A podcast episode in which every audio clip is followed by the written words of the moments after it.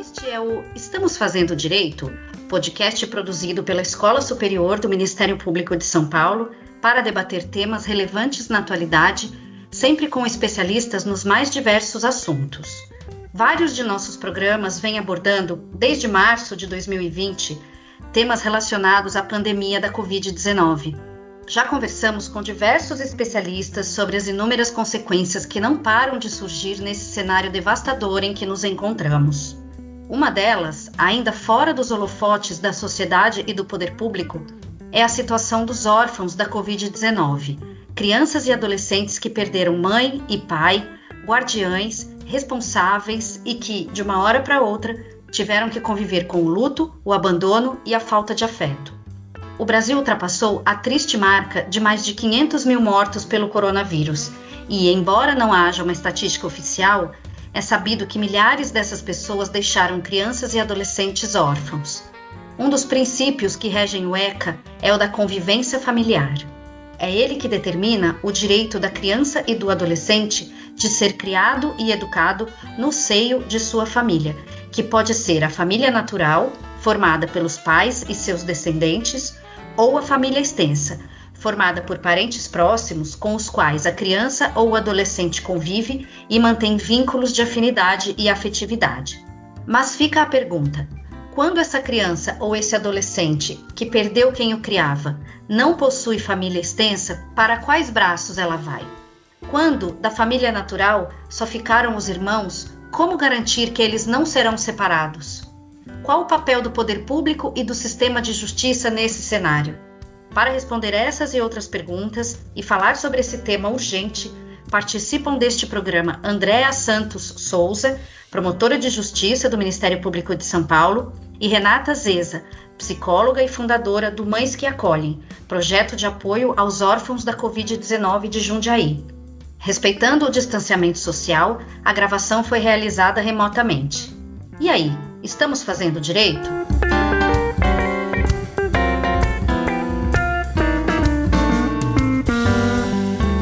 Olá a todas as pessoas que nos ouvem. Eu sou Aline Rieira, assessora de comunicação da Escola Superior do Ministério Público de São Paulo, e hoje tenho a honra de conversar com a Andrea e com a Renata. Muito obrigada pela participação de vocês.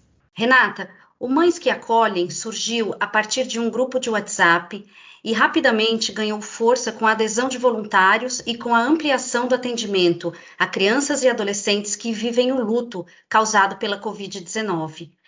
Explica para gente qual é o trabalho do projeto e de que forma ele vem mudando a realidade dessas pessoas. Oi, tudo bem? O nosso projeto ele tem como objetivo apoiar criança e adolescente. Aí a gente foge um pouquinho do ECA, a gente decidiu apoiar até 21 anos em todas as necessidades depois que eles sofreram a perda do pai, mãe ou dos dois, tá? Então, esse apoio ele vem desde a parte emocional, através de ajuda psicológica, arrecadação de cestas básicas, produto de higiene, produto de limpeza. Algumas famílias a gente está reconstruindo a casa, outra a gente fez um aluguel. Então, a gente vai dando todo esse apoio, tá? De, de acordo com a necessidade do caso. Perfeito. E quem quiser entrar em contato com vocês, qual o melhor canal de comunicação? Utilizamos o Instagram, arroba mães, underline, que, underline, acolhem. Então, através do Instagram, manda uma mensagem, tanto às famílias, né, que estão sofrendo essa, essas perdas, quanto às instituições que acabam encaminhando os casos, então os hospitais onde acontecem os óbitos, ou quem quiser ajudar, de, da forma que quiser, se quiser se cadastrar como voluntário, se quiser ajudar diretamente, é pelo Instagram. Ótimo. E o, Brasil possui um arcabouço jurídico voltado à proteção da criança e do adolescente muito elogiado e que obedece aos princípios da proteção integral e da prioridade absoluta. Há um debate no sentido de que, nesse cenário de urgência que a Covid-19 vem deixando, seria possível adiantar processos de adoção a partir da família acolhedora. Andréia, mudanças legislativas devem ser feitas para tratar desses casos? Olá, Aline, bom dia. Bom dia, Renata. Em primeiro lugar, agradecer né, essa oportunidade da gente estar divulgando esse trabalho, à escola e a todos. Bom, eu particularmente acho que não, que a gente não tem que mudar a legislação. Principalmente, não tomar cuidado para não mudar a legislação numa situação dessa de emergência que a gente está vivendo. É uma situação difícil, dramática para as crianças que vão causar, que está causando consequências irreversíveis e para o resto da vida dessas crianças, mas que vai passar. Mais irreversível pode ser uma, uma situação de alteração da legislação que a gente tem para, por exemplo, permitir uma adoção rápida dessas crianças quando a gente nem sabe se, é, se, se, a, se a situação é para serem adotadas, né? É, o direito da criança é de permanecer na família, ou então pode causar separação dos irmãos numa situação assim, de querer resolver essa situação emergencial que com o apoio que se possa dar para a família, como esse programa da, que a Renata estava contando, né? Você dá condições para a família permanecer com a criança. Então, arcabouço jurídico, como você falou, nós já temos. O que a gente tem que ter são programas emergenciais dentro da legalidade, dentro do que prevê o Estatuto da Criança e Adolescente, para apoiar a família para que ela possa permanecer com seus filhos nesse momento tão difícil. Porque a pandemia vai passar, se Deus quiser, uma hora vai acabar tudo isso, e mas a gente tem que. Os efeitos da, do luto, da morte, da perda da pessoa de, de referência de afeto e cuidado já, já estão aí. No que a gente tem que fazer é minimizar esses efeitos e não causar um prejuízo maior ainda para o futuro, né, para as crianças. Então, respondendo objetivamente sua pergunta, eu acho que nós não precisamos de novas leis. Nós precisamos de programas emergenciais para atender essa situação que está posta agora, dentro da legalidade. E lembrar sempre né, que o foco deve ser na criança e não no casal, por exemplo, que deseja uma adoção, né? Perfeitamente. Se for a questão, nós não, não temos nem que pensar em colocação da criança em família substituta nesse momento, sabe? Não é essa. Ele já perdeu, o menino já perdeu a, a referência de afeto. Aí agora ele vai também ser colocado num, numa outra família que não é aquela sua com a qual ele tem já contato, né? Porque sempre há de aparecer um parente, alguém que com quem ele já tenha esse contato, que possa assumir uma guarda ou alguma coisa assim, né? Então, assim, a adoção já é uma medida excepcional em qualquer momento. Nesse momento de exceção, então, é, é a gente tem que tomar muito cuidado para que não, não, não tome uma, uma decisão de exceção com relação aos direitos da criança também. E, como você falou, a gente tem que ver se a criança está precisando de, de pais, né? É, e aí sim você vai buscar uma família substituta, né? e não é, resolver a fila do cadastro da, das pessoas que estão esperando para adoção. Né? Perfeito. E como a falou, muitas das crianças e dos adolescentes que perderam entes queridos estão vivendo o luto pela primeira vez. Lidar com a falta de carinho e de afeto, com a ruptura brusca de uma rotina com a qual já estavam acostumados e até com uma possível insegurança alimentar, ainda que desta última não tenham tanta consciência, exige um grande esforço. Para isso, tão importante quanto terem o que comer é serem amparados por profissionais que os ajudem a elaborar o que estão vivendo e sentindo. Renata, o fato de a perda ter se dado em decorrência da Covid-19 ganha um peso maior para essas crianças e esses adolescentes? Ganha, ganha porque entra como uma tragédia, né? Na maioria das vezes, o que está acontecendo, a perda para o Covid-19, a gente compara com como um acidente de trânsito. Né? Então, muitas dessas crianças e adolescentes viram os pais indo para o hospital com febre e nunca mais voltaram.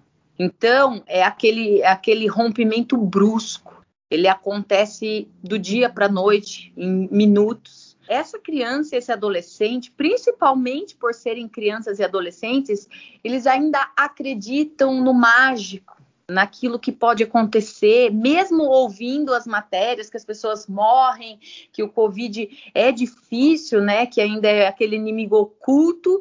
quando o pai e a mãe vão para o hospital com febre, eles acham que vão voltar. Então a ruptura é muito grande, tá? Eu queria só fazer uma observação no comentário da Andrea que eu acho interessante, que é essas famílias que estão acolhendo agora, né, é, no apoio, então assim, as famílias que são os avós, os tios, as tias e não a adoção, eles estão também com o nosso amparo psicológico, tá? Então, o projeto Mães que Acolhem oferece o amparo psicológico para toda a família que essa criança e esse adolescente está indo. Então, essa família está pronta, sim, para receber nesse momento essa criança, esse adolescente com a nossa ajuda. É, se, eu, se você me permitir comentar, isso, isso é o ideal.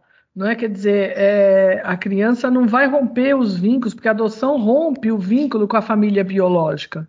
Não é? Então, essa criança não rompe os vínculos com a família biológica.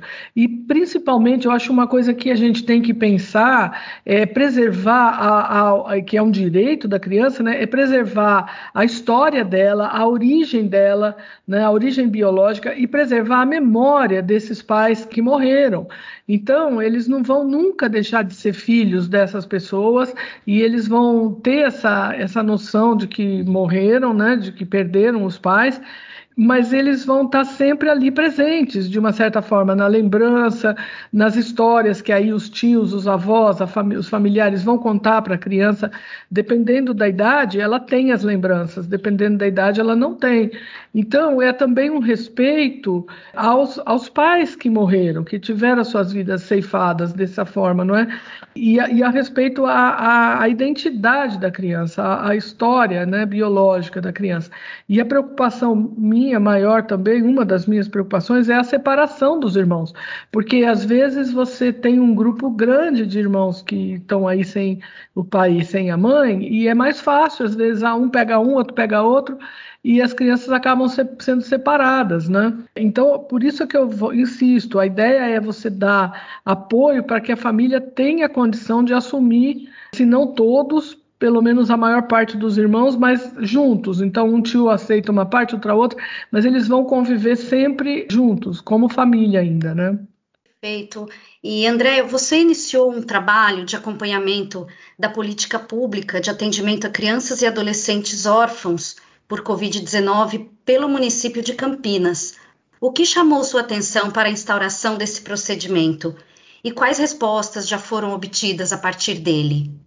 É, então, o que me chamou a atenção foi que de, do começo do ano para cá começaram a aparecer alguns pedidos de, de modificação de guarda ou de guarda, né? Por, porque os pais ou também os avós, que eram os cuidadores dessas crianças, morreram por Covid.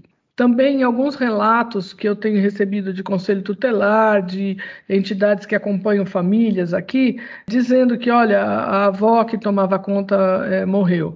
Tem alguns casos também de crianças que, poucos, mas alguns de crianças que tiveram que ser acolhidas porque a única pessoa que era cuidadora dela morreu. Então, eu, eu, comecei a perceber, falei, poxa, acho que eu tenho que dar uma olhada melhor nisso, porque esses são os casos que chegam até nós. E não dá para a gente ter uma postura passiva, né, de esperar que as notícias cheguem até o promotor de justiça da infância.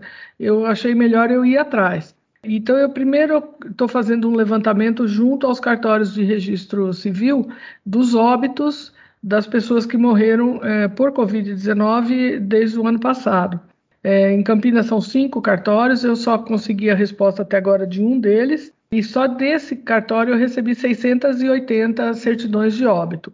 Com, é, nem todos têm, consta lá se deixou herdeiros menores, alguns não, uma boa parte sim. Num primeiro levantamento que eu eu, a gente está fazendo na promotoria, nós já localizamos 47 crianças cujos pais, um deles ou os dois, morreram por Covid.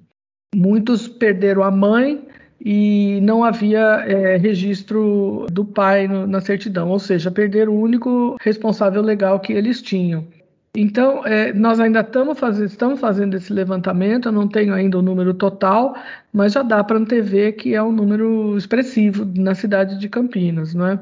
Agora, no, nas certidões de óbito, a gente não consegue apurar avô e avó e tios que tomam, que, que eram os cuidadores e que morreram. Então, eu estou também agora é, solicitando essas informações de outros órgãos públicos que atendem as famílias, né?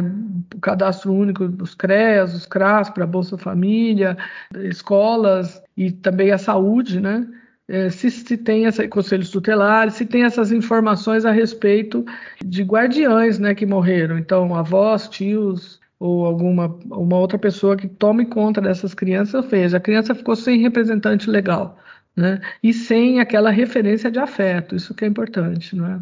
A partir da, da, dessas informações, da triagem dessas informações, primeiro nós estamos trabalhando com três eixos. Primeiro, identificar, localizar essas crianças e verificar se ficou um representante legal, porque, como eu disse, pode ter morrido a mãe, mas elas estão com o pai, ou vice-versa. Morreu o pai, elas estão com a mãe. Então, não teria, em princípio, muitas coisas para ser feita com relação à representação legal. Mas então verificar, porque o que a gente tem, é, tem em mente é uma questão de prevenção mesmo. Então, prevenir a, a adoção irregular, não é? Aquela famosa adoção brasileira. Por exemplo, um dos óbitos que eu vi aqui, a mãe, a mãe deixou uma criança de 16 dias. Então eu já estou querendo saber onde é que está esse bebê. Né? Pode ser que esteja com alguém da família, pode ser que não. Então, é aquilo que eu estava dizendo antes da questão da excepcionalidade. Então, como é uma situação muito excepcional, você fala: olha, o melhor para a criança, o bem da criança agora é ela ser entregue para uma família, e nem sempre é isso. Né? É, então, identificar, localizar essas crianças, saber quem é o representante legal delas agora e regularizar essa representação legal. O segundo ponto é verificar os aspectos materiais, quer dizer, como já foi dito aí, é, e é o trabalho que bastante que a Renata tem feito no, na, pela é, entidade deles lá em Jundiaí, é ver como, como, eles, como são as situações de moradia, as condições de moradia, de segurança alimentar, se essa criança, se os pais deixaram alguma herança, quem é que está tomando conta, quem é que vai ser responsável por isso, se também a criança tem direito a algum benefício previdenciário, pensão por morte, alguma coisa dos pais, quem é que está tomando conta, se esse valor está sendo efetivamente usado em benefício da criança imóvel que, que tenha deixado, enfim, ver se, esses, se essas coisas estão sendo usadas em benefício da criança. E o terceiro eixo, então, é a questão da saúde mental. Né? Quer dizer, como a, é, o que vai ter tem assim uma interface muito grande também com o programa da Renata em Jundiaí, porque é a gente saber como que essas crianças estão lidando com o luto, né? Ela comparou com muito bem comparado com um acidente de trânsito, eu também comparo com uma situação de guerra, com o estresse pós-traumático, é Quer, quer dizer, como que esse grupo de crianças está lidando com o luto? Com, quais são as, como que ela vai vivenciar isso? Porque, como eu disse, isso é irreversível, vai ter consequências para o resto da vida dela. E, e, o poder público tem que estar tá de olho nisso, tem que nós temos que voltando àquela primeira pergunta, né, nós temos que ter um programa emergencial agora para atender esta situação emergencial que está se apresentando agora para nós né, que a gente nunca teve, sempre teve crianças órfãs, né, porque isso é uma das coisas, uma das críticas que eu já recebi. Falar, ah, mas sempre já, já tem muita criança que já ficou órfã antes. Sim, mas não um grupo tão grande ao mesmo tempo por um mesmo motivo. Então você tem uma, uma, uma conectividade aí, você tem uma, um grupo específico, não é, para você tratar, para você olhar, né, para você cuidar, sempre numa visão preventiva né? Para daqui, sei lá, 30 anos, essa pandemia a gente vai ouvir falar dela por muito tempo ainda. Né? As consequências dela serão assim permanentes por muito tempo. Então, nós não podemos daqui 20 anos ter uma geração de crianças que foram criadas assim vítimas órfãos da Covid mesmo, né? E que ficaram órfãos de tudo. Né? Perderam os pais, perderam os representantes e o poder público não olhou para esse fenômeno, né? com, a, com a qualidade que, que deve ser olhada. Né? E é uma incumbência do poder público e de toda a sociedade também, né? Porque o Estatuto da Criança e do Adolescente diz, em seu artigo 4 que é dever da família, da comunidade, da sociedade em geral e do poder público assegurar com absoluta prioridade a efetivação de diversos direitos elencados no Estatuto. Renata, de que forma a sociedade pode contribuir no amparo e na proteção das crianças e dos adolescentes que ficaram órfãos em consequência da pandemia do coronavírus? Primeiramente, respeitando a dor, ouvindo essas crianças e adolescentes, tendo empatia pela situação delas e acolhendo, né? Quando eu uso a palavra acolher, é apoiar, tá? Acolher não é levar para casa. Numa conversa com a Andréia até expliquei que o projeto Mães que Acolhem, junto com a sociedade, junto com todos que estiverem interessados em ajudar, a gente tem o objetivo de apoiar. Ninguém leva essas crianças para casa. Pelo contrário, a gente quer que eles fiquem na família deles. A gente quer que eles continuem a história deles. A Andrea disse da referência do pai e da mãe a história do pai e da mãe. Não importa se eles faleceram, eles fizeram a história deles e a gente precisa continuar com a história deles. A gente precisa manter essa imagem, essa lembrança. Então, a sociedade contribui a partir do momento que tem empatia, que decide se dedicar para essas crianças e para esses adolescentes. E eu acredito que começa assim, respeitando e ouvindo. E esse é o trabalho que vocês têm feito, né, na, no projeto Mães que Acolhem, envolvendo inclusive não só a criança e o adolescente que ficou órfão, mas quem cuida, né, deles a partir de agora. Isso. Quem cuida, então a gente tem os avós, a gente tem os tios, eu tenho o caso que são os irmãos mais velhos que ficaram, eu tenho caso, eu, eu tenho alguns casos aqui que o irmão mais velho já tinha dois filhos e ficou com os irmãos mais novos. Então hoje tem seis crianças na casa. Eu acho interessante eu falar que no nosso link do Instagram tem, é, no nosso Instagram tem um link que você clica e preenche que quer ser voluntário. Então eu tenho sim voluntários advogados que trabalham com a parte de benefícios previdenciários, com a segurança alimentar, fazem toda essa análise para onde que vai né, esse dinheiro. Eu também tenho educação financeira, eu também tenho voluntários que fazem educação financeira dessa família, então pode procurar o projeto que a gente vai ajudar. Então, não adianta também é, receber todo o benefício, não saber investir o benefício, né? A vida deles, Aline, não só da criança e do adolescente muda do dia para a noite, mas de toda essa família. Então, vamos pensar ali nessa avó e nesse vô que recebiam os netos apenas no final de semana e que já são avós, né? E de repente eles têm que educar essas crianças. Eles têm amor, eles querem, mas eles não têm aquela estrutura mais. Então, o projeto Mães que Acolhem entra para ajudar a reestruturar essa parte.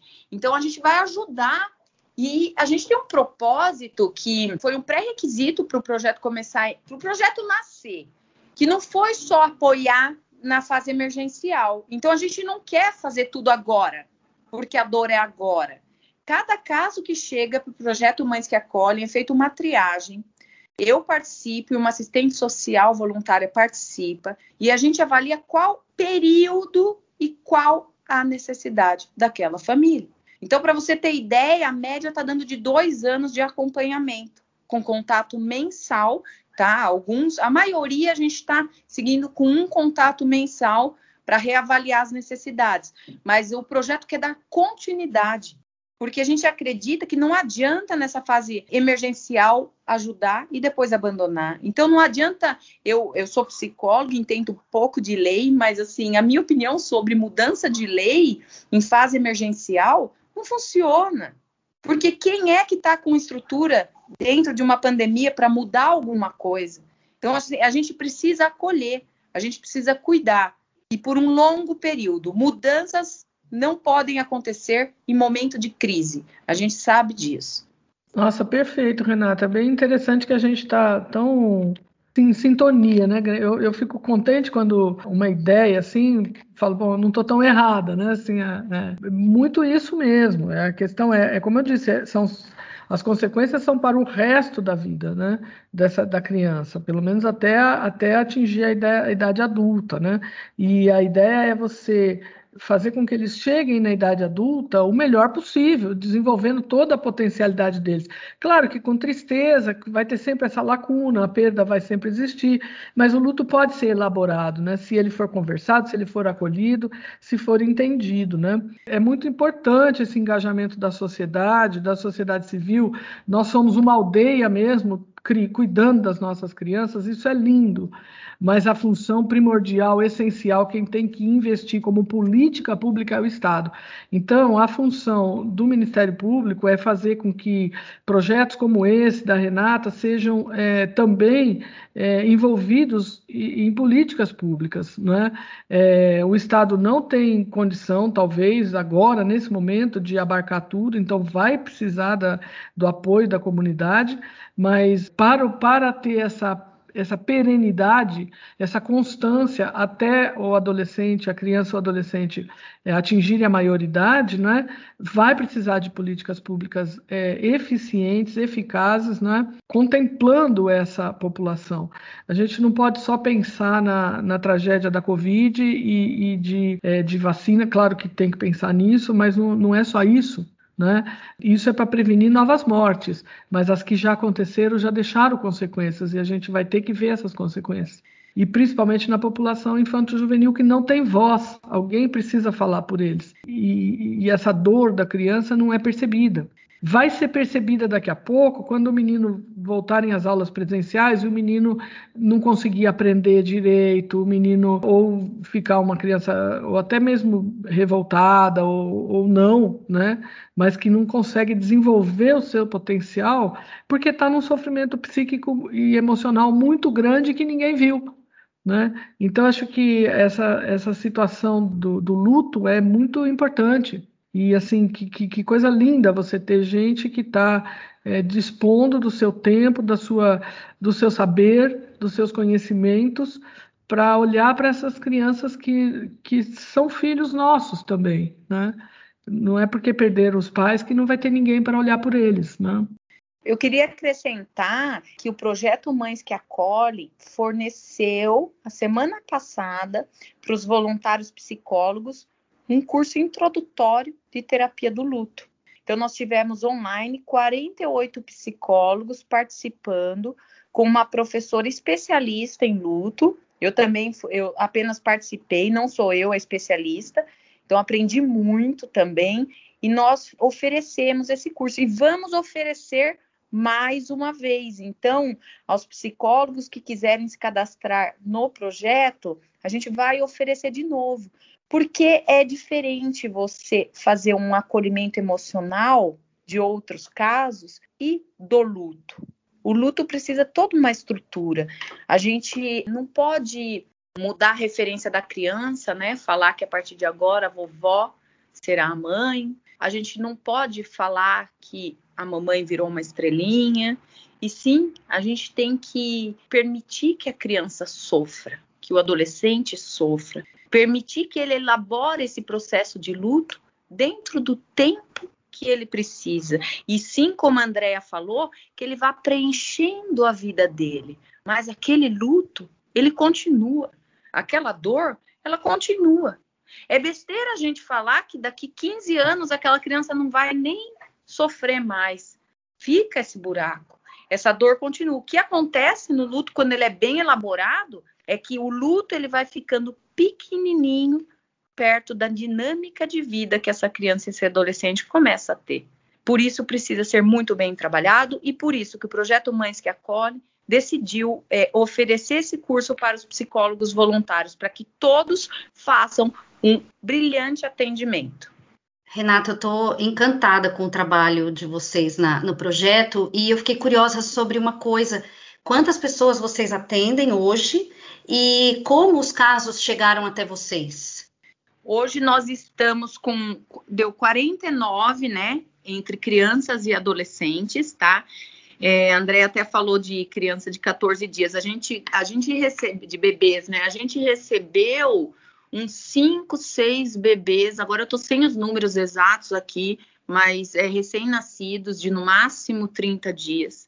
Os casos chegam através da mídia mesmo, né, de divulgação, Instagram, Facebook, reportagem que a gente fez algumas, e eu fiz uma parceria com a prefeitura de Jundiaí para eu conseguir os casos direto dos hospitais públicos aqui da cidade.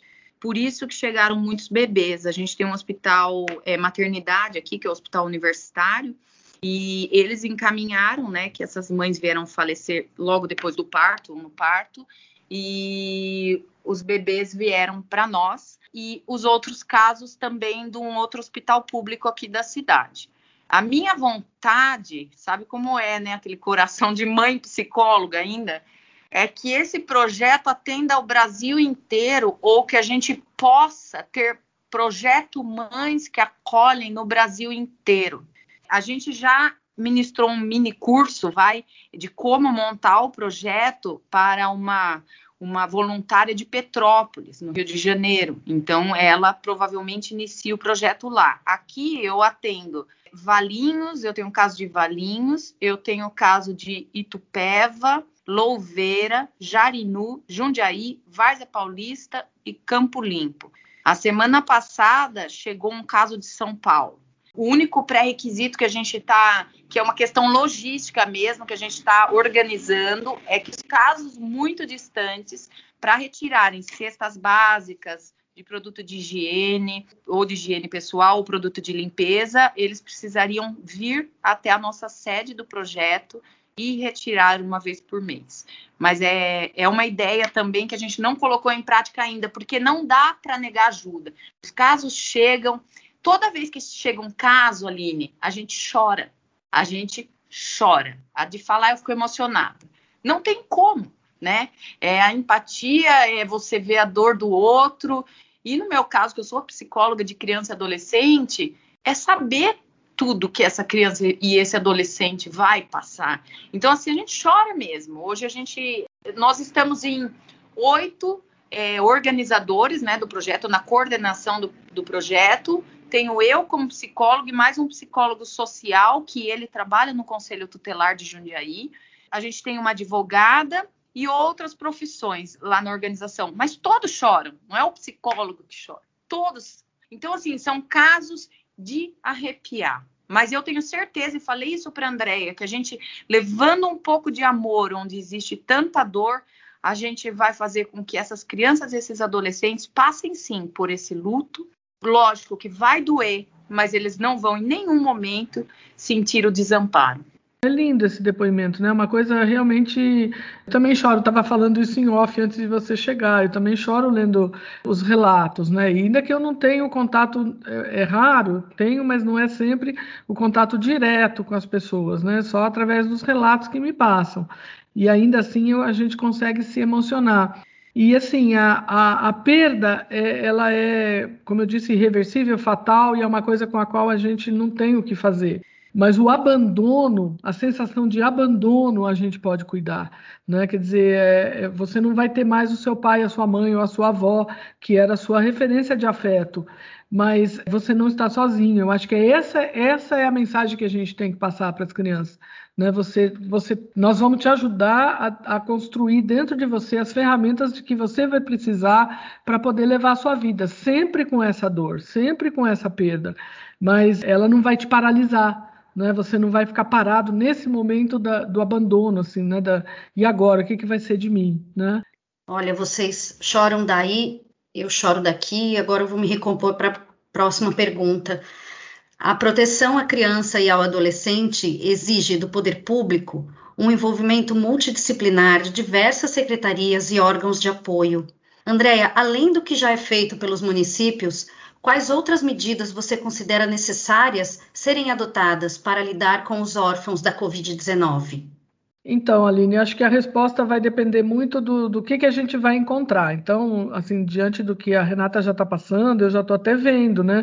Por exemplo, um programa dentro dos CAPs e ou são os centros de apoio é, psicossocial, né? Para crianças e adolescentes que já existem no município, talvez um programa específico para lidar com o luto, porque está vendo como a Renata está falando, não é uma coisa simples, não é um, um, tratamento psicológico como outro qualquer, precisa de, até do, do treinamento especial do profissional que vai lidar com essa criança, né? Para entender essa situação e saber superar, ajudá-la a superar isso, né?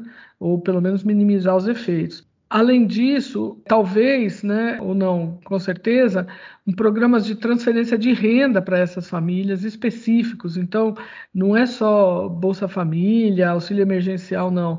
Alguma coisa mais efetiva mesmo, porque da hora da, da noite para o dia alguém herdou quatro crianças, né? Dois adolescentes, quer dizer, são despesas, são, são, e às vezes por questões econômicas essas crianças vão ser separadas. Então você já perdeu seu pai, já perdeu sua mãe, agora você vai ficar cada um num canto, né? Com, com os irmãos. Cada tio pega um. Isso é isso é inviável, isso é impossível da gente pensar numa cidade rica como Campinas, né? Então acho que tem que ter um investimento sério profissional, a isso é que eu digo que é a função do poder público, né? Então, é, ver programas aí de guarda subsidiada, de transferência de renda mesmo para criança, é, não sei, né? Já tem alguns movimentos assim em alguns lugares do país, a gente tem um grupo de promotores que está conversando também a respeito, em outros estados isso também já está sendo pensado, né? E é uma situação que vai ficar, né? Assim, é, é uma situação que não vai ser só nossa aqui, né? não é privilégio de, de, de Jundiaí, de Campinas, né? É no Brasil inteiro. Então, tá vendo a Renata falar que o projeto dela já está sendo espalhado para outros locais e, e, isso tem que ser, tem que acontecer mesmo, porque se tem uma coisa que foi democrática no Brasil foi a pandemia. Né? Atingiu pessoas de todas as classes sociais, de todas as cidades, de todo do país inteiro não poupou ninguém. Então, nós temos que ter esse, esse olhar, sim. E acho que temos que ser criativos a partir de agora, a partir da demanda que vai chegar, né? E pôr a mão na massa e a mão no bolso e, e, ver como que a gente pode ajudar, né? Não é ajudar, sabe? É garantir os direitos dessas crianças. Não é ajuda, não, sabe? É uma questão de garantia de direitos, né? É o direito que essa criança tem e como você bem falou, compete à família. A família, ela provavelmente já não vai ter mais, aquela família nuclear. A comunidade, que aí entra os projetos como esse da Renata, que são comunitários. Mas o, o, principal, o atendimento principal tem que ser feito pelo Estado, e no caso pelo município onde a criança vive. São esses três, esses três mesmo organismos, né, vamos dizer, família, sociedade e Estado, juntos num, num único objetivo, que é a proteção, a garantia dos direitos da criança. O que é impensável é você ter aí uma geração de, de crianças que foi, que foi separada, que foi dividida, senão sabe, daqui uns anos a gente está vendo aí, como a gente vê às vezes na televisão, programas que, é, ah, estou reencontrando meu irmão porque é, minha mãe era pobre e a gente não tinha como viver todo mundo junto, separou, e aí a gente vai ter, falar, ah, meus pais morreram na época do Covid e a gente foi cada um para um lado e agora eu quero saber, eu sabia que eu tinha um irmão mais velho, eu quero saber onde é que ele está. Isso é impensável, e para evitar isso daqui 20, 30 anos, nós temos que agir agora, né? Perfeito. Nós chegamos ao fim do programa e antes de terminar, eu gostaria que vocês me respondessem o seguinte: estamos no caminho certo para proteger e amparar os órfãos da Covid-19? Estamos fazendo direito? Olha, partindo do princípio que e da ideia do meu projeto, eu acredito que sim. Eu acredito que ninguém esperava uma situação tão crítica Ninguém esperava passar pelo que nós estamos passando, e dentro do possível e das ferramentas que nós temos hoje, sim, nós estamos no caminho correto. É pensar no coletivo, é pensar num futuro melhor para essas crianças e adolescentes, e para que isso aconteça, hoje precisa sim de um apoio, principalmente do apoio emocional. É, eu concordo com a Renata. Eu acho que todos nós estamos aprendendo a nos reinventar e a preocupação aqui da promotoria de justiça é minha, né? É de não se afastar da, da, das regras que a gente já tem, né, da, das normas do Estatuto da Criança e Adolescente, do artigo 227 da Constituição, que vê a criança como sujeito de direitos e, e garantir a elas esses, minimamente esses direitos, mas integralmente todos esses direitos. Então, eu acredito que é, a partir dessa perspectiva de prevenção, principalmente de danos maiores, né? já que a gente não foi capaz de prevenir a morte dos pais e dos cuidadores, que então a gente possa prevenir danos maiores. Né, e garantir os direitos a que elas já têm, já, já têm né, os direitos que elas têm hoje. Então, eu acredito que sim, mas só, isso só o tempo dirá. Né? Dentro do que a gente pode fazer hoje, dessa surpresa que, que nos foi tomada, né, esse assalto que a gente foi tomado também, é assim, é com vistas na lei, né, é com base na legalidade e no estrito e respeito mais profundo à criança como pessoa em condição de desenvolvimento, né, a condição peculiar de pessoa em desenvolvimento da criança, respeitar os direitos que ela tem agora, nesse momento, para que ela possa ter o seu desenvolvimento o, o, de uma forma mais completa possível, minimizando os efeitos dessa perda absurda né, que eles tiveram. Eu, então, eu acredito que sim. André e Renata, muito obrigada pela participação de vocês neste programa. Eu quero aproveitar para agradecer também o trabalho que vocês realizam, cada uma em sua área, né, na proteção aos órfãos da Covid-19. Aos nossos ouvintes, obrigada pela audiência. Sigam nossa programação no site e nas redes sociais da escola e até o próximo. Estamos fazendo direito?